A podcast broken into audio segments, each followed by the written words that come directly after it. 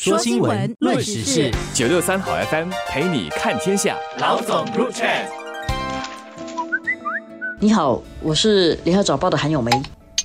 你好，我是联合早报的洪一婷。今天我们来谈一下新加坡的花园城市跟城市花园，甚至还是一种树林里面的城市这样的一种生活的新的状态啊。因为建屋局啊宣布会在这个吉巴俱乐部限制哦建大概六千个主屋单位，还有三千个私宅单位。这么一来呢，原本呢是高尔夫球场的这个吉巴俱乐部高尔夫球场啊，下来就会变成一个小型的一个。住宅区，而这个住宅区是很多喜欢住在城市里面的人应该会希望能够搬进去的。它又很靠近市区嘛，它就在新加坡的这个南部滨海的地方。所以你会有那个无敌的海景，都很相信风水话是蛮好的，因为前面是海嘛，后面是山，因为它后面就是花巴山啊，所以这整个地点是挺好的。然后我看这个新闻的时候呢，我觉得它有另外一个令我感到比较有意思的地方，就是新加坡一直以来，我们觉得我们要建住宅。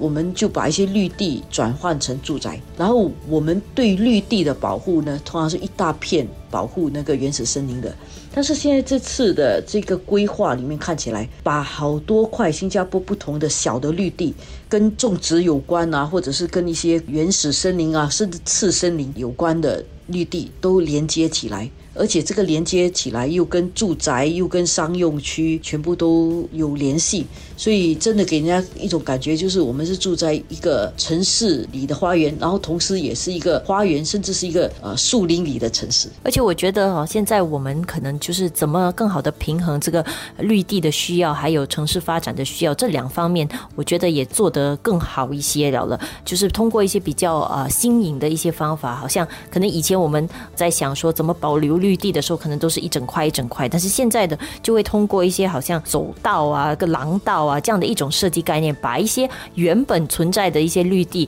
跟接下来会进一步进行发展的一些土地，让它贯穿，所以其实是更好的把一些原本的绿地的一些自然生态引入到一个住宅区里面。所以我觉得就是这些年来，可能大家有些时候会不时会有一些争议，就觉得我们为了城市发展，我们一直牺牲我们的绿地。差不多十年前，像五级不朗。那时的那个为了道路扩建工程，就迁坟啊，或者是动用了一部分的一些土地，当时就引发了很多争议。我觉得在那之后，其实可以看得出，就是政府现在在平衡这两方面，有做了更多的心思的去去设想，然后怎么更好的让两方面的需求都达到一个平衡。刚才一婷讲的就是，我们有很多连道，这些公园连道，我们可以把公园连起来。如果各位去看星期三的早报，里面有一个地图。这个图里面有显示出这个建筑物的这个地方跟几个公园区连起来，然后我们就可以看得到，哎，其实即使在市中心里面有好多块公园绿地。这些公园绿地照顾到人可以行动，可以走来走去，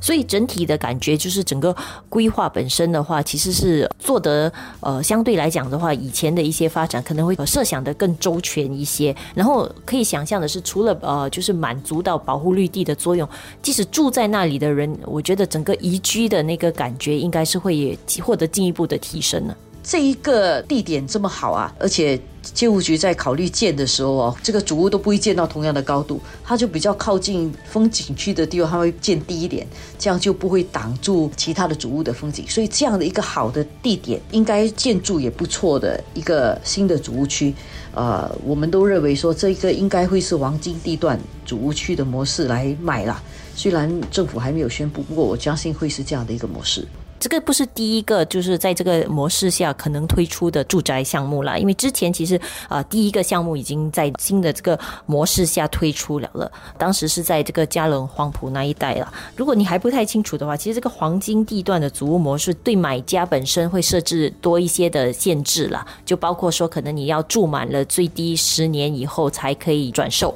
因为一般的祖屋可能是五年就就可以转售了，这个是黄金地段的话要十年。然后还有就是因为政府必须为这些黄金地段的祖屋提供更多的津贴，所以当你转售的时候，你可能还需要额外的付回多一些钱给政府了，就会有种种的这类型的一些限制。重点的考量也是因为说。这些祖屋其实本来就是会很受到呃人们的青睐啦，因为地点优越嘛，这样也是更好的平衡，在政府给予津贴方面，你会更好的平衡，也比较公平的对待大家啦。所以如果祖屋是买来住。的话呢，这样的地方是真的是非常好的。第一，你会拿到比较多的津贴。为什么说津贴比较多？虽然那个物价还是会高的，但是因为那个地的地的价格比较高，所以比如说一间四房式主屋，可能你在其他地方买呢是三十万，在这里买可能要六十万。但是你要考虑到这个地点哦，比较靠近市区，又靠近景区，设施也不错，因为它这边接连着两个地铁站，所以像这样好的地方呢，肯定是比你去住到一些